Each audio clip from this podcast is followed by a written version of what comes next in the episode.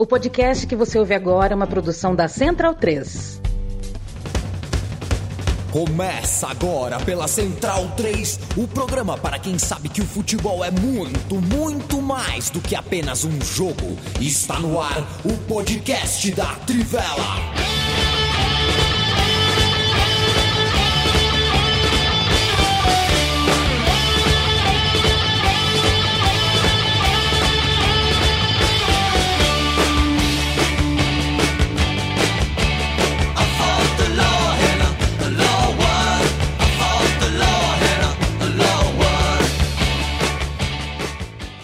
Bem-vindo e bem-vinda, amiga e amigo da Central 3 e da Trivela. Que dia é hoje, hein? 2, 2, né?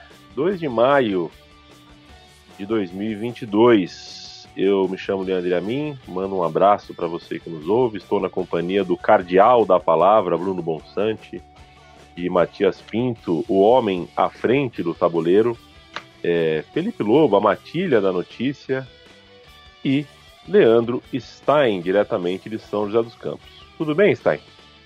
Certo, ainda bem que você não falou a antiga alcunha que não gosta nem um pouco, né?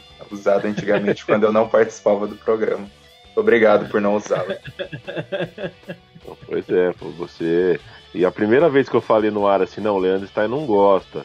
Aí você foi muito gentil, assim, e falou, não, não é que eu não gosto, é que não é verdade. Mas aí com o tempo a gente, né, a gente chega. É.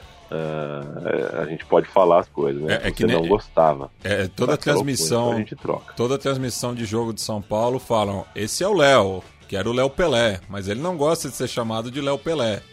Então é o Léo. Parece o Gustavo Mosquito, que fala, é. não é para chamar de Mosquito, mas é, esse é o Gustavo Mosquito. É. é. O, o Leandro Stein está vestido de Real Madrid, campeão espanhol. O Felipe Lobo vestido de Jean-Louis Buffon.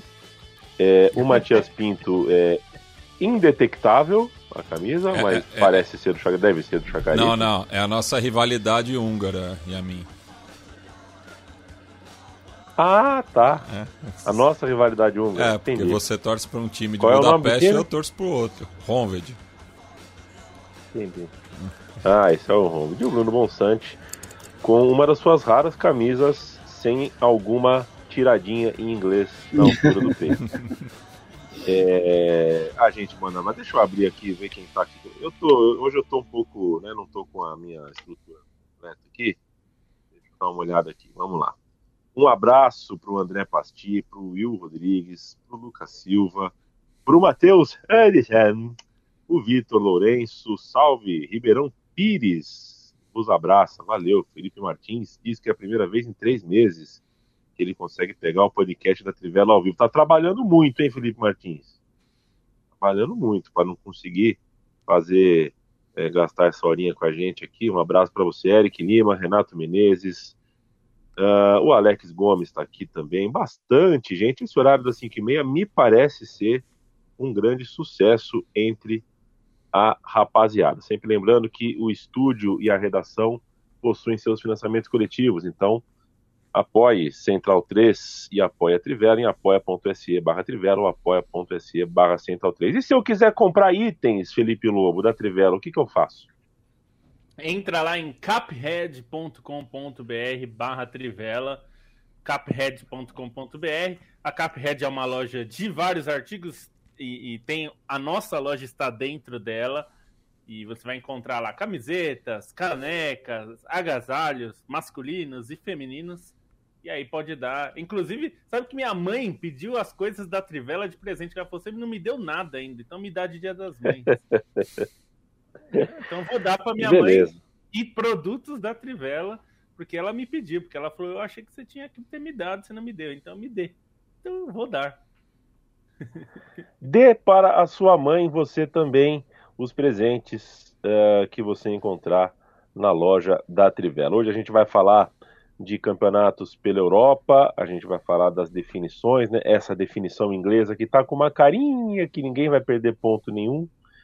É... A reta final na Itália, que virou um diálogo, né? Chegou a ser uma conversa de quatro cabeças e nesse momento a gente tem ali dois times, dois rivais uh, na disputa, mas a gente começa falando de futebol espanhol, o Real Madrid é o campeão. Antes eu quero só fazer um alô, antes da gente pisar na Europa. É, viva Hernanes, hein? Viva Hernanes. O futebol é, é, um cara que jogou a Copa do Mundo, embora a gente né, não tenha se, se, ficado marcado por isso, e foi uma seleção, no fim das contas, desastrosa. Mas jogador de Copa do Mundo, jogador de time grande na Europa, e um jogador que até, até assim, foi meio de repente, né? Ele foi emprestado aos 20 anos para o Santo André, sem ser exatamente uma certeza, assim, ninguém falava do Hernanes no São Paulo, né? Falando, pô, São Paulo tem um moleque de 18 anos chamado Hernanes que vai arrebentar, não sei o quê. Nada disso, ele foi emprestado para o Santo André como quase anônimo ali. E as coisas dão certo para quem trabalha muito. O Hernanes é um obsessivo por trabalho. O Hernanes foi um cara pau para toda obra no entendimento do jogo moderno, né? do jogo moderno, do jogo contemporâneo. Então, um cara que faz uma, duas, três, quatro, cinco posições e 200 funções em campo, se for preciso.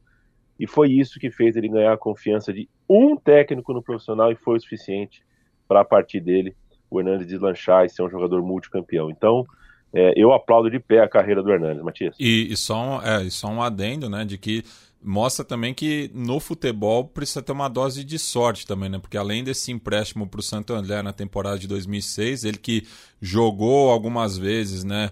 É, no segundo turno do Campeonato Brasileiro de 2005, quando São Paulo já estava naquela lenga-lenga, né? De, de preparar para o Mundial, meio abrindo mão do, do, do Campeonato Nacional, enfim.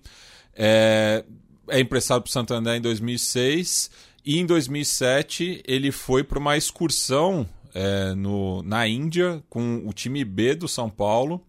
E é, é, também ainda não estava firmado, né? Mas ele foi muito bem nessa excursão. E pensando né, que o São Paulo iria perder o, o Josué no segundo semestre, né? Que foi transferido para o Wolfsburg, ele acabou é, assumindo essa vaga, né? E fez uma grande dupla de volante com o Richarlison naquele campeonato.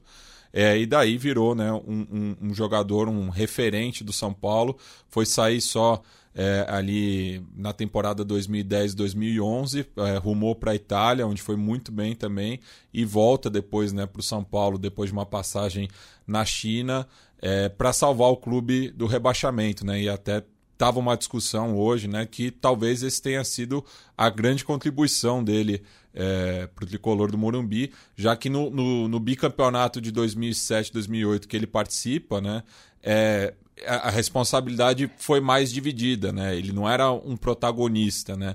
Mas em 2017 ele foi o protagonista dessa campanha de salvação do São Paulo. E é uma sorte que ele não teve quando ele foi para a Europa, né? Porque é, ele até foi bem na, foi, foi, muito bem na Lazio, mas depois ele quando foi dar o salto, né? Ele não encontrou uma boa situação na Internacional e nem encontrou muito espaço na Juventus. Aí foi para a China, depois voltou para o Brasil mas né, se essa saída para a Europa, se tivesse sido uma situação diferente, talvez uma condução diferente, poderia ter tido uma carreira mais longa lá, mas acabou não sendo até mais identificado com o futebol daqui mesmo. Leandro Stein, vamos lá, dá um pulinho na Espanha. Esse foi é, um dos reais Madrid é, mais legais que eu conheci. É, o que está fazendo na Champions League é uma coisa à parte, né? Um time que morre e ressuscita algumas vezes a cada jogo, é, com o Benzema fazendo tudo que está fazendo, sendo o diferencial, né, o cara que tira o coelho da cartola. É, mas eu, eu gosto do jeito que, que toca a bola, do jeito que está jogando, a maneira como é organizadinho na, na, na construção de jogada. Eu acho que é um time que, me, que pro meu gosto, né, e aí realmente estou falando de gosto, não de, tem gente que prefere a velocidade é, neurótica de um time do, do, Liverpool, por exemplo. Eu gosto desse Real Madrid. Gosto. Quando o time joga bem, quando encaixa o jogo, é um time que me agrada muito e a gente aqui no Brasil tem como falar também é, e vai ficar para sempre, né? Essa é a temporada da primavera do Vinícius Júnior. A partir de agora, o Vinícius Júnior é um outro jogador, é um jogador consolidado. É, e é, falando em consolidação, né, Stein, é o título de um Real Madrid que só, desde o começo da temporada, só precisava consolidar aquilo que se falava no começo do ano, que era o quê? O Barcelona está com problema, está em crise, perdeu o seu principal jogador e perdeu boa parte do seu, da sua paz ali, está em colapso. É, e o Atlético de Madrid é, quando começa mal o campeonato, a gente só tem mesmo que achar que o Real Madrid ia fazer o que fez. É o campeão espanhol, 35 título do clube merengue. Está aí. É, até acho que as avaliações no começo do campeonato elas olhavam um pouco mais pro Atlético de Madrid com uma chance de bicampeonato por ser o atual campeão com o elenco reforçado, né? Mas foi um time que teve muita dificuldade de encaixe nessa temporada, teve é, destaques que, que caíram de nível, então foi difícil para o Atlético de Madrid se estabelecer. O Barcelona, com todos esses problemas, ainda deu essa arrancada depois da chegada do Xavi, mas claramente é um time muito problemático e não teve fôlego. E é, é interessante diferenciar né, a, os problemas dos dois principais concorrentes, tanto que o Sevilha, é, por um tempo bom, acabou sendo ali o, o único candidato a ameaçar o título, que esses problemas eles não tiram o brilho da conquista do Real Madrid, que o Real Madrid realmente fez uma campanha muito forte ao longo de toda a campanha, assim, tirando basicamente os 4 a 0 do Barcelona agora mais recentemente. É, tirando isso, o time correspondeu muito bem durante quase todo o campeonato, raros tropeços, vitórias muito consistentes e, e assim, para mim, uma marca que fica desse Real Madrid campeão de 2021-22 é um time de muitos personagens, porque é uma conquista que tem muitos protagonistas e dentro de campo também dependeu muito desses protagonistas. Essa produtividade tão alta do Real Madrid, ela corresponde à, à fase individual de muitos desses caras, né? Se a gente for falar do Benzema, que sai como o grande artífice dessa competição, por, por tudo que tem jogado, é, tem até mais destaque na Champions, mas acho que essa campanha dele é, em La Liga ainda supera o que ele já vinha fazendo em outros anos mais recentes, é, desde que o Cristiano Ronaldo saiu, que ele vinha correspondendo muito bem, e o próprio título em 2020 teve uma grande participação dele, mas nada comparado ao tamanho do que ele fez nessa campanha. É uma campanha com outros destaques, é, pensando em veteranos que conquistam o título, né? pensando em Modric, pensando em Marcelo, é uma campanha que, pelo menos no Brasil, chama muito atenção pelos brasileiros também, pegando Vinícius Júnior, Rodrigo, é, o Militão, e também tem um cara como o Ancelotti, né, que, que fecha esse ciclo dele de conquistas em grandes ligas europeias, né, conquistou o primeiro cara a conquistar todas as grandes ligas europeias, e, e esse título da liga pelo Real Madrid, ainda acho que é, é especial mesmo nesse, nesse rol de conquistas dele, né? Tem um com o Milan, acaba ofuscado pelo que ele conseguiu na Champions com o próprio Milan. É, o Chelsea, eu, eu acho que é um título importante dentro dessa lista aí, que talvez não seja muito lembrado, porque ele vem num, num período de rompimento ali, até de, de domínio é, do Real Madrid, é, do, do Manchester United, desculpa. Aí PSG e, e Bayern de Munique dá para a gente discutir, né? No Bayern de Munique ele pega um legado muito grande do Guardiola ali, o time tem bons momentos, principalmente na primeira temporada, mas o Ancelotti sai com, com a imagem um tanto quanto arranhada ali por relações internas e, e tanto que dá é, passos menores na carreira a partir de então, né? E o PSG era um projeto ainda de início, é ele que, que se torna o responsável por, por conquistar o primeiro título francês dessa, dessa série atual, né, por, por romper o jejum do clube, mas que ainda era um, momento em que ele perde um título para o Montpellier e ainda tem toda, todo, todo esse peso do, do Paris Saint-Germain financeiramente já era muito grande, por mais que ainda não fosse o time campeão. É, dentro de tudo isso, conquistar esse título do, do Campeonato Espanhol pelo Real Madrid tem muita força pela relação que ele possui com o Real Madrid, pela, pelo que foi a primeira passagem dele, né, que acabou sendo muito boa, muito relevante pelo fim do, do jejum na Champions League, embora não tivesse rendido o título de La Liga, e até para reerguer a imagem dele, né, pensando em trabalhos inferiores que ele teve por Napoli, por, por Everton, times que não são os que, que almejam os grandes títulos, os grandes títulos, voltar para o Real Madrid da maneira como ele voltou, até tinha uma cara de, déjà vu, assim, de, de tentar uma aposta num cara vitorioso, vitorioso antigo, mas que não necessariamente tinha algo a entregar. No fim das contas, tem a entregar sim, principalmente pela maneira, não necessariamente por um trabalho coletivo, mas pela maneira como ele ajudou a potencializar essas, essas individualidades do Real Madrid e pelo desempenho avassalador do time em si, né? Olhando é, até os números, assim, pela produtividade que o Real Madrid teve ofensivamente em muitos jogos desse campeonato espanhol, por fazer evoluir muitos jogadores, né? Acho que o Vinícius Júnior é o principal caso, não, não precisa nem dizer, mas também pela maneira como ele reinjeta essa confiança em alguns veteranos que pareciam é, sair um pouco mais de cena, até olhando para o meio-campo do Real Madrid. Mas essa forma como o Ancelotti amarra tudo isso e amarra a própria história dele no Real Madrid é, é algo bem significativo e que engrandece ainda mais esse feito inédito dele de conseguir faturar os, as cinco grandes ligas. Né? Eu vou fazer um destaque é, para o Rodrigo, né, que junto com o Vinícius Júnior também teve uma temporada muito de afirmação, né, mas como um reserva, né, saindo do banco e o Ancelotti elogiou bastante ele, decidindo jogos, dando uma outra dinâmica para o time, inclusive é, na Champions League, nessa caminhada da Champions League. É também uma nova geração, como está indício de jovens que estão aparecendo no Real Madrid o Vinícius é o líder desses jovens, mas o Militão também teve uma temporada muito boa, em que passa um pouco mais de confiança, de pode ser um zagueiro para o futuro. É, o Camavinga entrou um pouco mais no time, ainda tem muito a crescer, mas é, começou a aparecer ali. Teve um outro lance decisivo nessa campanha também, né? É um time que depende tanto dos seus veteranos e nesse cenário é importante também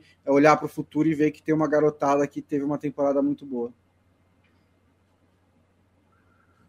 O Real Madrid, então, ainda tem bastante coisa para disputar nesse ano, pelo menos um grande, grande jogo, um jogo de volta pela semifinal da Champions League.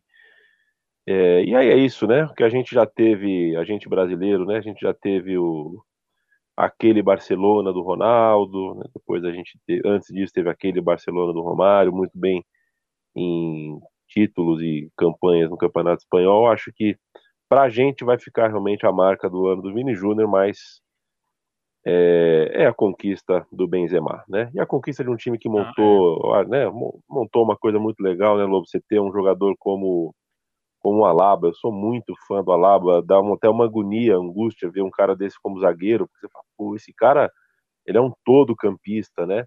Mas aí você vê como ele qualifica a saída de bola, como um jogador que e, e, poxa, é, se o time joga bem e tem um futebol agradável, passa muito pela qualidade desse tipo de jogador. Militão também, que é um jogador que faz. É, eventualmente joga de, de, zagueiro, mas é um jogador que vai além disso. Né? E, e, no caso é, do, um do Alaba, bem, bem é, é, uma situação similar à do Sérgio Ramos, né? Chega como lateral, vai, vai para a zaga justamente para qualificar né? essa saída de bola, porque é, pode fazer as duas com extrema qualidade, mas é, é melhor né, ter, um, ter um zagueiro é. com um bom passe do que um, um, lateral que se espera mais disso, da, da posição. Né? Tudo isso falamos, falamos e nem citamos outros. É, nem acabamos citando outros craques aí do time. Né? Não, não, a gente não falou até agora aqui mais detalhadamente sobre Modric, por exemplo, enfim. Ô Lobo, não sei se você quer falar alguma coisa mais de Real Madrid, é, mas se for falar, já emenda, por favor, a reta final do Campeonato Italiano é, o futebol de Milão é, viu mais duas vitórias nesse último final de semana. É, a, vai ficar cada, tá cada vez mais claro que vai ficar para a penúltima ou até para a última rodada a definição é, do, do título. O Milan, que é o é. líder, sofreu mais. Sofreu mais. É, mas tá ali, pau a pau, Inter e Milan. Não consigo ver muita diferença além da matemática óbvia, dois pontos a mais para um. É, só para dar uma palhinha de Real Madrid, que ganhou o título, o, eu acho que essa é, renovação da defesa é um marco dessa temporada e desse título, porque foi uma mudança grande, né? A saída de dois caras que eram titulares enquanto estavam saudáveis, né? E, acho que a entrada desses dois novos, né? O Militan já estava lá mais como reserva e o Alaba que chegou ali é, já até vinha atuando como zagueiro no Bayern, mas é, muito mais consagrado como lateral, né? E, e na, na, na, no meio-campo até, né? Ele, ele sobe como meio-campista, né? É, para o time profissional. na seleção austríaca ele é, meio, foi meio campista várias vezes, na Eurocopa já foi zagueiro mesmo, e acho que é um pouco isso que o, que o Matias falou, dá muita qualidade ali na saída, o trio de meio fez muita diferença também, e a renovação vai acontecendo, né? E acho que a gente vai ver uma renovação maior ainda no próprio Real Madrid, porque deve, a gente deve ter mudanças, saídas, né? De Bale, é, Hazard, a gente não sabe se vai ficar, porque se tornou um jogador totalmente descartável no elenco. É, tem o Asensio que é, chegou a ser titular, mas é, acabou perdendo a posição. É, enfim, tem muito, muitas mudanças ainda para acontecer, né? Esse, esse Real Madrid, para mim, é muito claro que ele é parte de um processo que ainda está longe de, de, terminar, né? De renovação. É, para partir para Milão, né? Porque a disputa do título está restrita basicamente a Inter e Milan, ainda que o Napoli tenha vencido, tenha ali alguma esperança, mas eu acho muito difícil, né? Nesse momento. É, é, e acho que é esperado que você falou do Milan sofrer contra a Fiorentina, é talvez um dos melhores adversários desses que esses dois times vão enfrentar, né? A tabela do Milan é um pouquinho mais difícil que a da Inter, e esse adversário era, era talvez o mais difícil, né? É, a Fiorentina é, ainda que a Fiorentina viesse de uma sapecada que tomou, né, da, do, da Udinese, não é um time para tomar 4 a 0 da Udinese, né? Evidentemente não é. é então era, era esperado que desse trabalho ao Milan e fizesse o Milan sofrer. E eu acho que tem ali um mérito do Milan de ir até o final, conseguir o gol ali na, na reta final do jogo com o Rafael Leão, que tem sido um dos melhores jogadores do Milan na temporada. Acho que ao lado do Tonali, que muito se esperou, né, para se tornar o jogador é, titular, importante e tal. E ele está se tornando aquilo que se esperava, que é o jogador que a gente falou de saída de bola de trás, ele é um jogador que dá muita qualidade também na saída de bola, mas como ele mesmo gosta de lembrar, o ídolo é o Gattuso. Então ele tem algo que o Gattuso tem também, que é muita força de marcação no meio-campo, que é algo ele mais uma vez foi destaque no jogo, né? É, contra a Fiorentina, foi bem de novo. É, e o Rafael Leão na frente indo muito bem. É, a Inter é, sofreu menos porque fez um primeiro tempo muito melhor, mas assim sofreu mais do que precisava diante de um adversário que foi o Udinese e é, não, não foi muito páreo no primeiro tempo, né? A Inter chegou até fez 2 a 0 mas podia ter feito 3, né? Perdeu um pênalti. É, e aí toma o gol no segundo tempo e, e, o time pareceu querer administrar um pouco o resultado, não conseguiu muito reagir. E aí acabou tomando um sufoco ali no final, é, mas saiu com a vitória, vitória que é importante, né? Se, se não, não consegue vencer, o Milan ficaria muito perto do título, então ainda o Milan ainda está na frente, ainda tem dois pontos de vantagem, faltam três jogos para acabar. É, então a gente deve ver uma disputa provavelmente até a última rodada, porque tá com cara que os dois times vão é, conseguir os pontos aí contra todos os adversários, né? São os dois times mais fortes mesmo, né? É, neste momento na Itália. E aí a gente vai ver o que a Inter tem de vantagem é pegar um adversário como o Cagliari, que perdeu o técnico agora, né? É uma, o Mazzari foi, foi demitido. É, não é um time que vive uma grande fase, obviamente. Ninguém, quer dizer, eu ia falar que ninguém demite o técnico em boa fase. Tem gente que demite, mas não era o caso desse. É, e ó, o Milan. E, o Milan aliás, ter... tão indefinida quanto a briga pela ponta é a briga para quem vai acompanhar o Venezia, né? Porque tem... É verdade. a, a briga tava. O Venezia tá com 22 pontos, já só um milagre agora, né? Agora, tanto o Genoa, que é um time muito tradicional, né? Perdeu o clássico com a Sampdoria, quanto a Salernitana estão é, ali com chances, né? Estão ainda alcançável, né? No caso do, da Salernitana, até é, tem um jogo a menos. Venezia também, mas Venezia é, é, a sequência é tão negativa que é difícil imaginar que esse time faça pontos, a, né? A Salernitana vinha de três vitórias seguidas, né? E tava ganhando da Atalanta É. agora há pouco até levar o empate nos minutos finais. É, aí perdeu essa sequência aí. É, a Salernitana ainda, ainda sonha, né? Tava, parecia meio condenada já, mas é, reagiu. Mas o Acho Cagliari tá bem ameaçado. É, e eu diria que para por aí. É, eu acho que vai ser entre Cagliari, Salernitana, Genoa é, dois desses vão cair, porque eu não acho que o Spezia, é, ainda que o Spezia tenha, tenha perdido, né, esteja numa sequência de derrotas, mas é um time que se espera mais. Assim, ele tem perdido jogos dando bastante trabalho, né? É o, é o time do Thiago Mota, que até está é, tá sendo especulado para treinar o PSV, PSG, né? É, por ser um ex-jogador de lá e tudo. O PSG não sabe o que quer fazer da vida, né? Então tá com as especulações. PSG, estão... é. É, Conte... não, não há técnico que caiba no, no PSG. Então, é um cargo que poderia técnico. ser extinto. Nenhum técnico é bom o suficiente para o Real Madrid, para o PSG, porque você vê pelo perfil, né? Eles estão interessados no. Estavam interessados no Zidane, o Zidane parece que não, não tem muita conversa. É, ainda que se especule muito ainda do Zidane, mas tudo indica que ele quer o cargo do Deschamps na seleção francesa, né? É, tem o Joaquim Low, que, enfim, saiu da, da Alemanha e não, tá, não teve trabalho ainda. E, e o Thiago Mota, que é meio considerado um jogador é, que, se, que começou o trabalho de técnico, digamos, no próprio PSG, ele fez os cursos lá enquanto era jogador do PSG, começou até a fazer alguns trabalhos em categorias de base no próprio PSG, ainda como jogador. Então ele é quase como se fosse um técnico da casa, né? Mas é evidentemente num projeto como o PSG, nenhum técnico é bom bastante, nem o Guardiola, nem o Klopp, nenhum desses treinadores seria o bastante, porque o PSG precisa de algo que é impossível, que é jogar todas as estrelas, encaixar bem, o time tem que encantar e ganhar tudo. Então, assim, não tem técnico que faz milagre, né? Assim, precisa de uma linha de trabalho. O Thiago Mota tá mostrando algo no Spezia, o Spezia é, também era um time que eu esperava que caísse com facilidade pela qualidade do time, né? O Vicenzo italiano, que era técnico na temporada passada, saiu para ir para a Fiorentina e, e, ele fazia um ótimo trabalho. O Thiago está fazendo um bom trabalho lá no Spezia, mas assim, escapar do rebaixamento é, é o máximo que dá para fazer mesmo com o Venezia, com, com o Spezia. Não sei se é muito currículo para treinar o PSG. Sem uma direção de futebol, porque o Leonardo lá não, não, não é um grande diretor de futebol, né? Não, é, não dá uma direção, não dá uma é, um, uma linha de trabalho, aí vai ser, ele vai ser o próximo queimado. Daqui a um ano, nós vamos estar falando do Thiago Mota.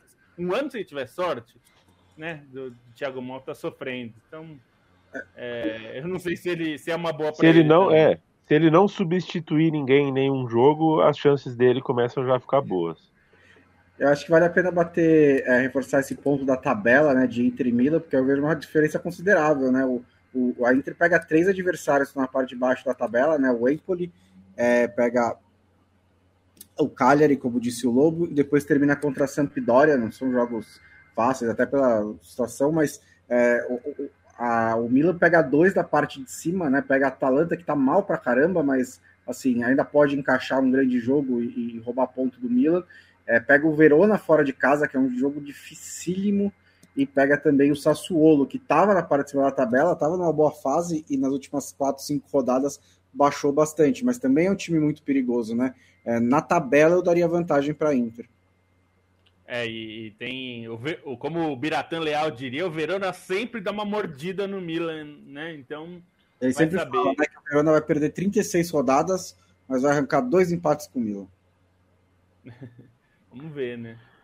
Um abraço para o Biratã Leal, o jornalista legal. E um abraço para toda a rapaziada do Autônomos Futebol Clube, que fez aniversário nesse último domingo. Joguei, hein? Joguei pelo veterano do Autônomo Sabadão, estou em São Paulo. E joguei de, no, no, de centroavante, senhor. Joguei parecia onda, o, o, Pô, tirei onda e tô todo rabiscado, cara. Uhum. Atacante apanha muito no veterano, uhum. né? Porque zagueiro veterano não corre, né? Só bate. Mas foi uma tarde de. Sabe aquele. Qual era o nome do atacante húngaro lá, que jogou a Eurocopa? Aquele. O poste lá? Centroavante? Salai. Isso, Salai. exatamente. Foi uma tarde de. Eu fui o Salai brasileiro. Não, não fiz nada, evidentemente. Não fiz um gol, não fiz porra nenhuma. José Leandro, um abraço. O Everson, ex-Fortaleza, tá bem na Itália? Fez gol hoje até. A Salernitana tá sobrevivendo, né? A Salernitana que é, parecia que, que ia cair de propósito, né? Mas ganhou uma sobrevida aí no final. O Arthur Guimarães pergunta Paquetá, o Bruno Guimarães. Eu prefiro Paquetá, mas o Bruno Guimarães é, ele, me parece que ele ainda não. Ele, ele, vai. Os dois vão, né? Mas o Bruno Guimarães me parece realmente. O futebol dele vai crescer ainda bastante mais. Mas eu, eu é, gosto muito do Paquetá eles exercem funções diferentes na seleção, né? Na seleção, o Paquetá é um, é um meia atacante, né? Chega, é, é, o que mais encosta no Neymar. E o Bruno Guimarães, quando jogou com o Tite, jogou como um segundo volante, né? Então, eles jogam em. Teoricamente, eles não concorrem, né? Em posição. Um abraço pro Caleb, amigo Caleb, o Vitor Lourenço, Edmundo ou Salá? Ah, boa, boa discussão. Edmundo. Uh, o Micael Moreira, boa noite. E a mim, por favor, fale sobre a supervalorização do Gamarra. É, um abraço pro pessoal do Pó de Porco, hein? O Gabriel e o Kim lá, eu dei entrevista para eles, essa semana vai pro ar. Eu falei um pouquinho sobre o Gamarra. Não é que ele é supervalorizado, mas é um pouco, né? Porque na hora de analisar a carreira inteira, não foi tão bem na Espanha, não foi tão bem na Itália, não foi tão bem no Flamengo a passagem dele no Corinthians foi excelente, foi curta.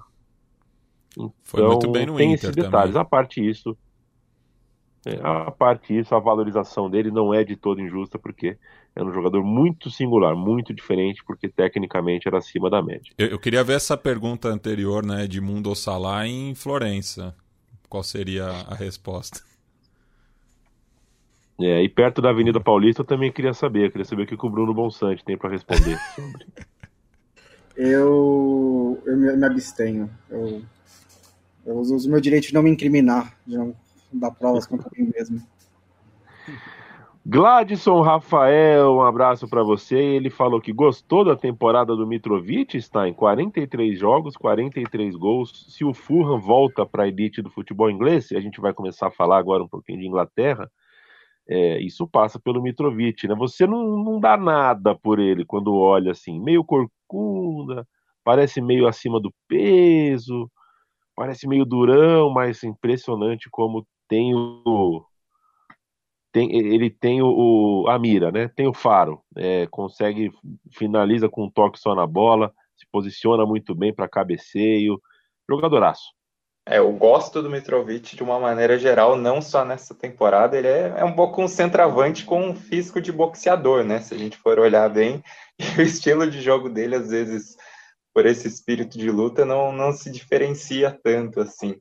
Mas essa temporada dele foi algo absurdo. A, a própria campanha de volta do Fulham, né? E a, agora a expectativa fica se o Fulham consegue deixar de ser esse ioiô que está se consagrando e é, continua na Premier League numa tempo, num, num momento em que Fulham e Norwich geralmente se alternam entre primeira e segunda divisão, né? Mas o Fulham é um time que, que tem certa simpatia até por ter, feitos, ter feito bons papéis na Premier League aí no, no início desse século pelo que apresentou dessa vez, pela maneira como arrebentou na Championship, acho que tem mais chances do que se firmar na Premier League por ter um trabalho mais estabelecido, né? Em outros acessos, o clube resolveu gastar um monte de dinheiro quando chegou na, na primeira divisão e acabou não, não dando certo o time. E é uma base boa até, né? Tem o Tom Kearney, que é bom jogador, o Harry Wilson também, muito bom na bola parada, além do Mitrovic, o Joe Bryant na lateral esquerda, o trabalho do Marco Silva, e nos outros dois acessos recentes, o Fulham subiu para o meio dos playoffs, né? Dessa vez subiu como campeão e com uma campanha muito dominante, né? Fez 7 a 0 mas teve outras goleadas desse tamanho também, fez 106 gols. É, nas últimas, nas outras duas vezes em que subiu como campeão da segunda divisão, a primeira foi logo depois da Segunda Guerra Mundial e imediatamente foi rebaixado, mas a outra foi no começo do século, em 2001, e aí começou realmente um período longevo do Fulham. Eu acho que assim, uma hora ele tem que aprender a como ficar na primeira divisão, né? Como disse o Stein, na primeira acesso contratou muito, gastou muito dinheiro, no segundo gastou menos, mas trouxe uma porrada de jogador por empréstimo. Imagino que dessa vez ele vai apostar um pouco mais nessa base e na experiência do Marco Silva, né? Que, ao contrário também de outros treinadores que subiram com o Fulham, é um treinador que tem muita experiência de Premier League, pelo Hull City, pelo Everton, pelo Watford. É, experiências diferentes, né? Alguns altos e baixos, mas tem experiência na competição. E, e quando aprender essa lição, ensinar para o Norwich, né? Porque estão se revezando é, aí Norwich, na é... Premier League. O Norwich me prometeu que ia ser diferente dessa vez. Eu fui, eu fui enganado pelo Norwich. Eles falaram, não, a gente aprendeu a defender, a gente está jogando um jogo um pouquinho mais apertadinho e tal. Não. Ô, Bruno Bonsante, já que é, estamos falando de Inglaterra, é, falamos de Norwich, falamos de outros times, é, mas fala dos dois lá de cima, né? É, se na Itália a briga está entre dois times e a gente acabou de analisar que eu não cravo, é, assim eu acho que um dos dois vai tropeçar pelo menos uma vez. É, na Inglaterra eu tendo a achar que vão ganhar todos até o fim da até o fim da temporada, o que seria histórico, interessante para a narrativa, mas talvez um pouco menos. né? Eu estou torcendo para os dois tropeçarem, na verdade. Eu quero que alguém tropece, eu não quero que o campeonato termine desse jeito. É como uma corrida de Fórmula 1 que termina do jeito que largou, né? Eu quero que tenha alguma coisinha ali, é, mas de toda Sim. forma é notável que na reta final City e Liverpool estejam uh, uh, uh, fazendo o que é preciso, fazendo o seu papel, cada um uma perseguição rodada a rodada. Falta também quatro jogos, né, para acabar o campeonato inglês e a disputa está muito bonita. Foram duas vitórias importantes, porque foram contra dois times fora de casa que tiveram uma trajetória muito parecida nessa temporada, né? Começaram muito mal, chegaram a ser ameaçados contra o rebaixamento, mas se recuperaram no meio do caminho, inclusive trocando treinador, né? O Liverpool ganhou do Newcastle no St. James Park por 1 a 0 um belo gol do Nabi Keita, driblando o goleiro. É, o Keita faz sua melhor temporada pelo Liverpool desde que ele chegou, é, de longe, né? Aqui ele está mais conseguindo ficar em forma por mais tempo, mesmo que não seja o titular hoje, mas sempre que entra tem, tem feito, dado uma contribuição e está conseguindo uma regularidade. É, o Klopp rodou bastante o time, né? Um sinal bem claro de respeito ao Vila Real, porque era um jogo que o Liverpool precisava ganhar de qualquer jeito, fora de casa, contra um adversário difícil, e mesmo assim o Klopp apostou no seu elenco, jogou só o Mané da linha, da, da linha ofensiva, que tem sido titular, né, lá do, do, do, do, é, do Jota e do, do, do, Luiz Dias, mas o, o, ele poupou o Salah né, nesse jogo. É, no meio campo, principalmente, ele não jogou o Fabinho, não jogou o Thiago e não jogou o Alexander Arnold, que é outro jogador muito, muito importante na, na, na, na engrenagem do Liverpool. É, o City pegou o Leeds fora de casa, também começou muito mal, demitiu o Bielsa, veio o Jesse March e conseguiu é, começar a somar os pontos que o Leeds precisa para escapar, ainda não está completamente livre, né? Tá, inclusive, inclusive não está nem fora da zona de rebaixamento nesse momento de pontos perdidos, mas está é, tá em recuperação, né? Está numa curva ascendente.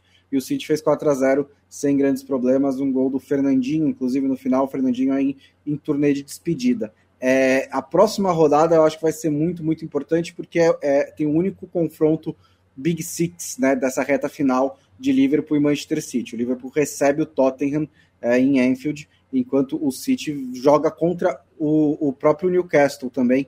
É, tem, tem, tem alguns confrontos parecidos nessa, nessa última rodada.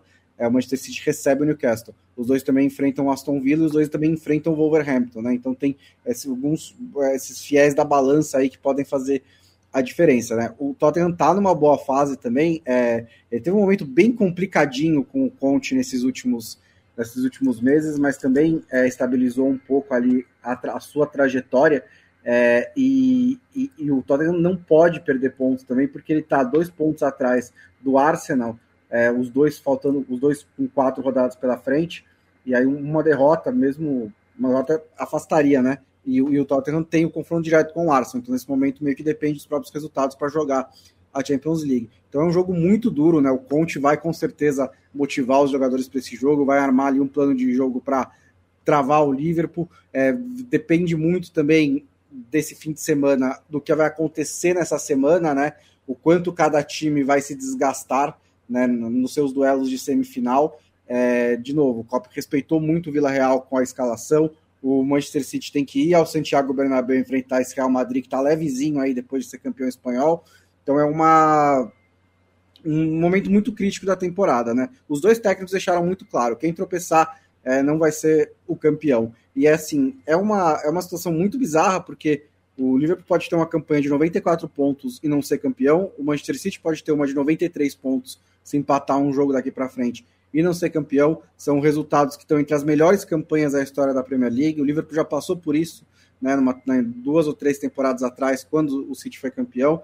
Então é um patamar que esses dois treinadores colocaram esses times que é espetacular. É, na briga por Champions League nada mudou, né? O Arsenal e o Tottenham tinham jogos difíceis também. O Arsenal ganhou do West Ham fora de casa, o Tottenham ganhou do Leicester, que está se arrastando nesse final de temporada, mas ainda briga por vaga na final da Conference. É, e o Manchester United acabou de ganhar do Brentford, o último jogo do Manchester United em casa nessa temporada, fez uma boa atuação, mas está praticamente fora da briga pela Champions League. O Arsenal só precisa somar mais dois pontos em quatro rodadas para não ser mais alcançado pelo Manchester United, que está mais ali tentando garantir esse sexto lugar. É, o West Ham e o Wolverhampton estão um jogo atrás só, então ele ainda precisa de mais alguns pontos para jogar pelo menos a Liga Europa. Perfeito, Bruno Bonsante. Uh, aguardemos. Aí eu assisti, gostei do jogo do Liverpool com o West Ham, assisti, assisti. Achei um jogo uh, interessante. Arsenal, Arsenal e West Ham. Ô, Matias, você uh, consegue me localizar onde fica no mapa a cidade de Trabzon? Não, de, de, de cabeça, não. Né? não. Eu, eu, eu, eu, geralmente eu brinco no Sporkle, né? De, de tentar achar cidades, mas Trabzon... Eu acho que fica na Turquia. Não, isso, isso sim, mas aonde na Turquia, da, daí eu, eu, eu, já não sei. Eu, eu posso dar uma dica maior, porque o apelido do time acho que é um, um dos apelidos mais legais, além das cores, que eu acho das mais legais, essa combinação entre celeste e grená mas o apelido é Tempestade do Mar Negro. Então, é uma cidade ah. que fica às margens do Mar Negro e esse apelido para mim é um, algo sensacional. Mas eu sei que eu gostaria Leandro de estar Stein. lá nesse final de semana. Deve ter sido uma festa Exatamente. bacana. Leandro Stein assina o texto na Trivela sobre a conquista depois de mais de três décadas do tradicional Trabzonspor que esperou muito para conseguir uh, uma conquista que vem em um momento de fragilidade extrema do trio de ferro daquele país, né, do trio de, de, dos maiores daquele país, tanto que, é, é, olha, se puxar na memória, não sei se teve nos últimos 40, 50, não sei se já teve, de, por duas temporadas seguidas, nenhum dos três ter conseguido o título. É, e é o caso agora, né? Pelo segundo ano seguido, o futebol turco não tem nem Galatasaray, nem Fenerbahçe, nem Besiktas campeão. É o Trabzonspor, né, Stein?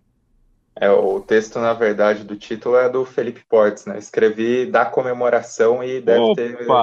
ter. Um beijo mais... pro Portes. E deve ter mais um aí essa semana, porque acho que é do, dos títulos mais legais mesmo, porque a, a, referência do fanatismo no futebol turco que a gente tem é pensando no trio de ferro de Istambul, né? E aí, quando acontece tudo isso, esse título depois de 38 anos, e a gente vê a mobilização que aconteceu numa, numa cidade que está inserida numa região metropolitana de, 80, é, de 800 mil habitantes. É, parecia que os 800 mil estavam na rua na comemoração. Acho que dimensiona bem esse fanatismo também que existe ao redor do, do principal clube do interior da Turquia, né, dizendo entre aspas assim, até por Istambul ser história, não ser a capital, mas ser, ser um, um, centro importante historicamente, né? Mas você ter toda essa mobilização ao redor de um clube que é, sistematicamente, assim, a partir dos anos 70, foi aquele que conseguiu bater de frente com mais frequência um trio de ferro, é muito importante, né? O Trabzonspor, ele teve um, um período áureo ali entre os anos 70 e os anos 80 que conseguiu conquistar seis títulos do campeonato turco. Era um, um time defensivamente muito forte, assim, os números defensivos eram absurdos da, da, da equipe que conseguiu esses seis títulos né, nessa virada de década e tinha como grande ídolo o Senol Gunis, que depois seria mais reconhecido como treinador da seleção turca, que foi é, semifinalista na Copa de 2002. É, depois desse período dourado, é importante. E, e, só, que... e só abrindo um parênteses, né, respondendo a pergunta inicial do Yamin, desses seis títulos foi um bicampeonato, um tricampeonato e um título avulso, né? Então a última vez que o, o, o, trio de ferro de Istambul não conquistou o título por duas temporadas, teve o Trabzonspor também é, como algoz. É, e até porque, assim, o campeonato turco, historicamente, é um dos, dos mais concentrados, né? Tirando esses Portugal. títulos do, do Trabzonspor nessa virada de década de 70 para os anos 80, o outro campeão diferente só seria o Bursaspor, que aí foi, se não me engano, em 2010 que ele conquistou o título. E aí depois teve o, o Istambul Başakşehir agora mais recentemente. E, e o Bursaspor, é... Bursa é, é, muito próxima de Istambul, né? Então não é considerada assim interior, né? Seria a região metropolitana da principal cidade turca. E, e aí depois nos anos 90, na década de 2000, o Trabzonspor ainda teve times competitivos, mas teve uma grande sina de vice-campeonatos, inclusive quando o Senol Gunes, que hoje em dia dá nome ao estádio ao clube, virou treinador, teve algum, algumas dessas campanhas mais amargas. Acho que de todas essas aí, talvez a, a mais amarga de todas seja de 2010, 11. Foi nesse período em que times de fora do trio de ferro de Istambul conseguiram ser mais competitivos. Teve uma disputa frenética ali com o Fenerbahçe pela taça, é, até com dois protagonistas muito legais, porque o Burak Yilmaz jogava no Trabzonspor e o Alex jogava no Fenerbahçe. E aí, enfim, era um título disputado ponto a ponto e o Fenerbahçe foi campeão e, e até um título com acusações depois de, de facilitação de resultado, enfim, porque era a maneira como os dois times emendaram vitórias na reta final do campeonato foi impressionante. E aí, depois dessa campanha muito marcante, é, um período de fortalecimento recente foi em 2019-20, em que o Trabzonspor conseguiu ser campeão da Copa da Turquia e conseguiu ser vice do, do campeonato turco. Existia esse movimento ao redor do clube, existia esse período mais relevante recentemente, mas nessa temporada em particular, é, o trio de ferro de Istambul ele investiu bastante em contratações, né? Até se for olhar os nomes que chegaram, enfim, existiu uma, uma expectativa muito grande sobre o trio de ferro. Os times não conseguiram fazer uma temporada muito consistente, e aí Trabzonspor chegou atropelando desde o início do campeonato, até perder um pouco de fôlego nas rodadas mais recentes, permitiu, permitiu que o Fenerbahçe ainda tivesse uma, uma chance mínima de título com esses tropeços mais recentes, mas o título estava na mão, né? E aí teve alguns personagens legais. Se a gente for olhar no elenco, tem os seus medalhões, né? O chama mais atenção é o Ramsik, que não conseguiu fazer isso, esse título de fim de jejum pelo Napoli, mas dá sua contribuição para o Trabzonspor. Tem o Jevinho, que passou muito tempo machucado. Tem o Andrés Cornelius, que foi o principal artilheiro do time. Entre os brasileiros, Bruno Pérez e Vitor Hugo também fazem parte do elenco. O técnico o Abdullah Avicii é um, um, figurão também que até chegou a treinar a seleção turca em certo momento na década passada. E aí o mais legal era ver essa ansiedade da torcida, da população da cidade pelo título, né? Ao longo desses últimos dias na Trivela, se vocês quiserem conferir, a gente fez três textos. Um era da sexta-feira, quando já poderia ter acontecido o título caso o Fenerbahçe não vencesse seu jogo, acabou vencendo. Mas paralelamente no treino, do Trabzonspor. A torcida lotou o estádio, fez uma baita de uma festa no, no último treino antes da rodada decisiva. Segundo o, o jogo do sábado foi em casa, então teve essa chance de, de conquistar diante da torcida e, e, depois do empate com o Antalyaspor, a maneira como a torcida rompeu no gramado, até nem esperando direito o apito final, também é, é das invasões mais impressionantes, e depois a maneira como lotaram a praça principal da cidade, como comemoraram. Também vi é, cenas de festa em outros lugares, né? Por exemplo, em Berlim também teve muitos torcedores do, do Trabzonspor nas ruas comemorando o título. E depois desses 38 anos, depois de seis vice-campeonatos, é, seis vices na, no, no campeonato nacional, depois de títulos da Copa que pareciam não atender completamente é, essa vontade de, de reconquistar a Super League, ter esse título agora, nesse momento, independentemente do, dos tropeços dos, dos, rivais, com muitos méritos do, do Trabzonspor, pela forma como já dominou logo de cara o, o título, é, para mim, assim, em, em, tempos de hegemonia, um título muito legal de se ver por todo, todo, todo esse envolvimento da torcida e dos títulos, acho que mais representativos aí da, da última década, por fim de jejum, por, certa maneira, apresentar o peso de um clube muito tradicional para o resto do planeta que talvez não tivesse tão atento a essa história. Então, de, por todos esses elementos, eu até vejo o Trabzonspor como o título mais legal da temporada, talvez competindo com a União Saint-Gilloise na Bélgica, que pode romper um jejum aí que dura desde os anos 30, justo na temporada em que acaba de voltar é, da segunda para a primeira divisão, também depois de um longo período de, de quatro décadas sem disputar a elite no campeonato belga, mas ainda não confirmado. Salve então, né, Stein? Conexão São José dos Campos, Turquia. Aliás, um abraço para Guilherme Giutzi se recuperando uh, de uma uh, operação. Ele que é o técnico do time feminino do São José, já está em casa, já está de alta. A recuperação uh, é longa, né? A gente sabe que ele enfrenta, já não é de hoje, mais de um processo de câncer, é, mas voltou para casa, está bem, está saudável e nosso coração continua com ele. Falando em futebol feminino, é contigo que eu falo, Felipe Lobo. Temos uma final pela frente de Champions League. Uma final mais ou menos uh, já imaginada desde o começo. Era o jogo que a gente imaginava que fosse. Eram as favoritas, né? Lyon contra Barcelona. É, uma dinastia contra uma invencibilidade histórica. É a final da Champions League que a gente tem por aí.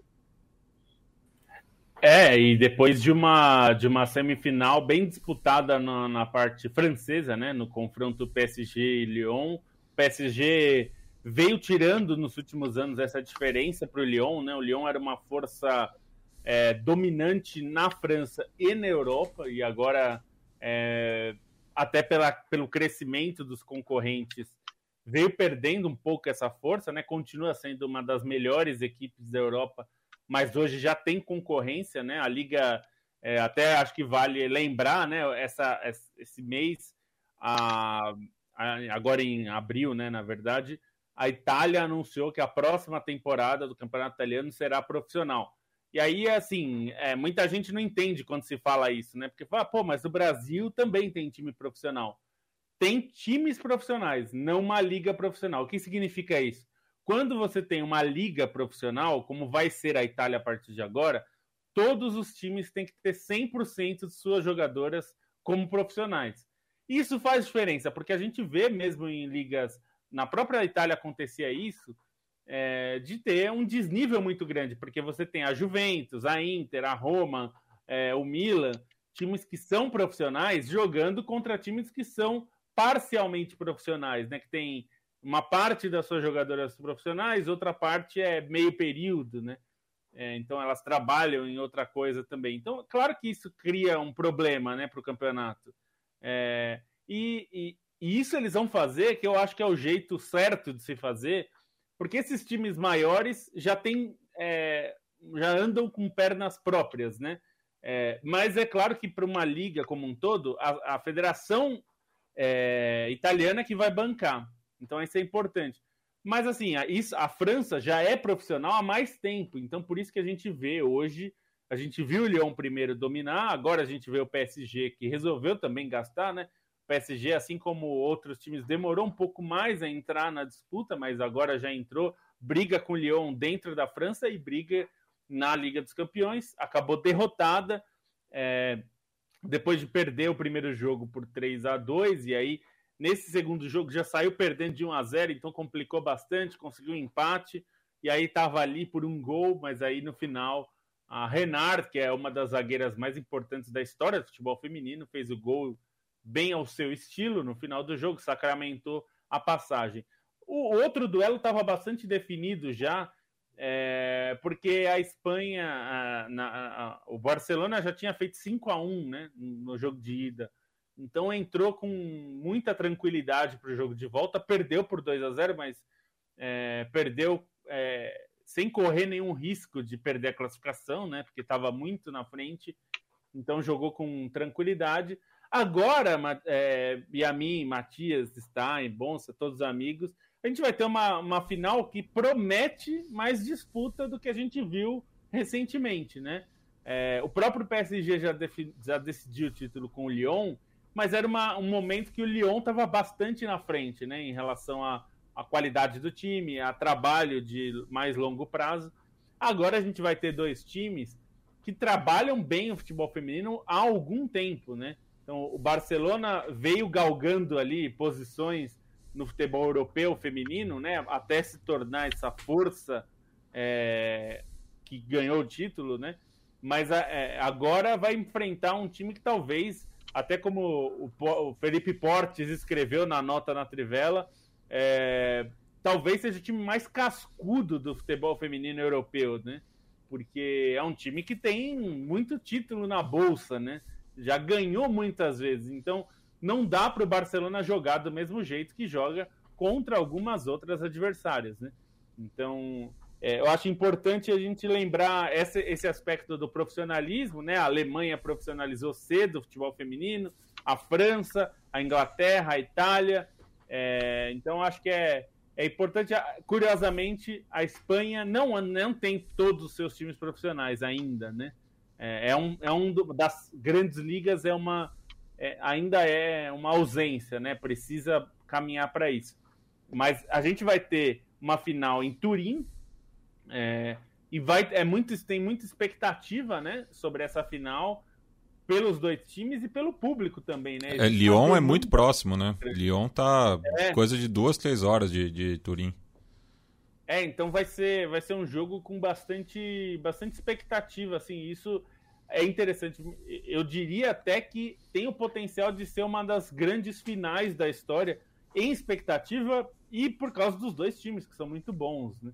Então a gente vai ver, vai ser no dia 21 de maio no, no estádio da Juventus, né? o, Juventus, o Allianz Stadium, em Turim. Vai ser bacana de ver. Provavelmente algumas das grandes estrelas é, da próxima Eurocopa, né? Que vem aí também. E, e, o, e o Barça, que hoje é muito mais do que futebol masculino, né? Porque tá na final da Champions feminina, foi campeão da Champions do futsal masculino, batendo o atual campeão, o Sporting, por 4 a 0 e amanhã joga contra o Bayern de Munique, né? É, tá na melhor de cinco, cada um ganhou dois pelas quartas de final da Euroliga de basquete masculino. E se passar, né, pelo clube bávaro, enfrenta o Real Madrid na semifinal, Olha. assim como na Champions feminina. É, então, e acho que é uma coisa que é importante, o Barcelona era um, era um dos times que tinha patrocínio próprio, né, no futebol feminino. Nessa temporada ainda tem. É, e a, a partir da próxima temporada, uma das razões do Spotify ter pago bastante dinheiro para colocar a marca dele na camisa é porque ele abocanhou o time masculino, o time feminino e nomenclatura do Camp Nou, né? O naming rights, não sei o que das quantas. Mas assim, o time feminino ajudou a valorizar o patrocínio porque o patrocinador fez questão de estar no time feminino, o que é um bom sinal para o Barcelona. Quer dizer que eles estão fazendo alguma coisa certa nesse sentido do futebol feminino, né? Quando o patrocinador fala, escuta, mas o meu patrocínio tem que estar no time feminino também. Quanto que me custa mais isso? É, acho que é um sinal positivo. Perfeito, Opa. Felipe Lobo. Eu mando um abraço pro Diego Emanuel, que pergunta se o Ancelotti está entre os três maiores do século.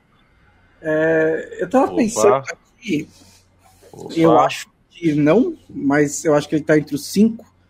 Eu acho que o Mourinho é o terceiro nesse século, junto com o Guardiola e o Klopp. Tem o Ferguson também, né, que é mais marcado pelo século anterior, mas ele ainda conquistou, sei lá, umas seis Premier Leagues e foi em três finais de Champions no século XXI. Acho que ele está na conversa com esses três caras pra, pelo terceiro lugar. É, eu, eu acho que eu, eu, eu daria para o Mourinho esse pódio, mas é lógico que ele é um dos, dos, dos grandes, né? Tá entre os cinco para mim. Eu daria, eu colocaria Klopp, Guardiola e Marcelo Gagliardo. Mas o Ancelotti tá no rolê, sem dúvida nenhuma. Ross, boa noite para você. Carlos Eduardo, assistindo do busão. Muito barulho no Bumba, né, Carlos Eduardo? Aliás, é preciso, quem mora em São Paulo precisa falar sobre a poluição sonora que é o metrô, né? Nossa, é, principalmente a linha amarela. É muito barulho, apito. Cara, a linha amarela, eu, eu ouço o podcast céu, cara, eu... no último volume e consegue interferir. É, eu saio do metrô e eu não tô morando aqui, né? Então quando venho para cá é, é, aquele choque de, de hábito, né? É, saio zonzo do metrô de São Paulo, pelo barulho. Uh, Vitor Marques, cheguei no fim. Valeu, companheiro. Até a próxima. Matheus Cavalcante, um abraço para você também. Thiago Tutui. Juan Pablo Matias é o professor de geografia do podcast da Trivela. Não só. Que nada, é eu, eu, eu, não sabia nem apontar.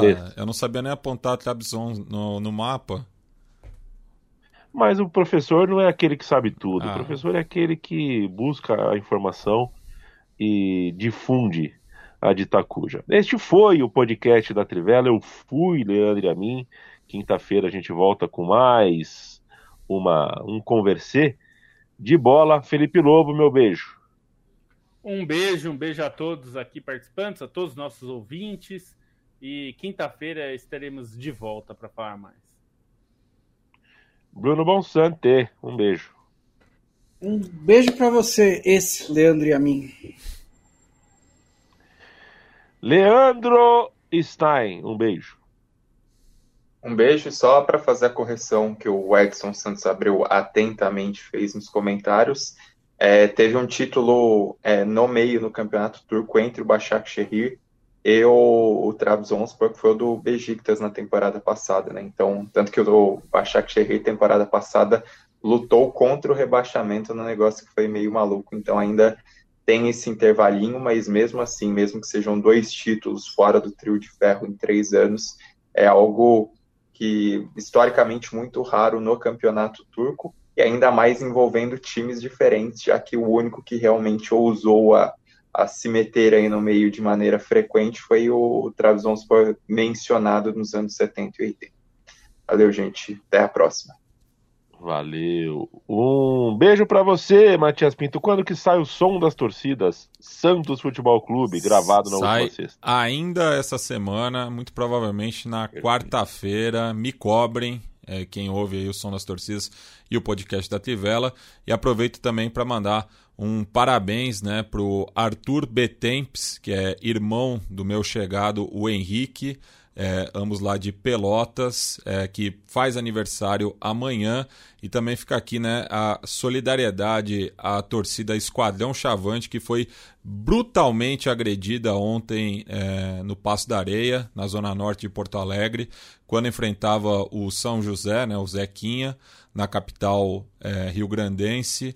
Então fica aí a solidariedade, inclusive é, relatos de é, internação né, por conta da violência da brigada quando a torcida Chavante reagiu a um roubo de faixa por parte da torcida local. Então, lamentável o que ocorreu ontem é, em Porto Alegre. Boa. Toda segunda, toda quinta estamos com o podcast, também com o videocast, mas a produção é diária. Visite nossa cozinha, trivela.com.br, central3.com.br, leia, é, nos acompanhe nas redes sociais e a gente tá aqui na quinta. Beijo, tchau, tchau.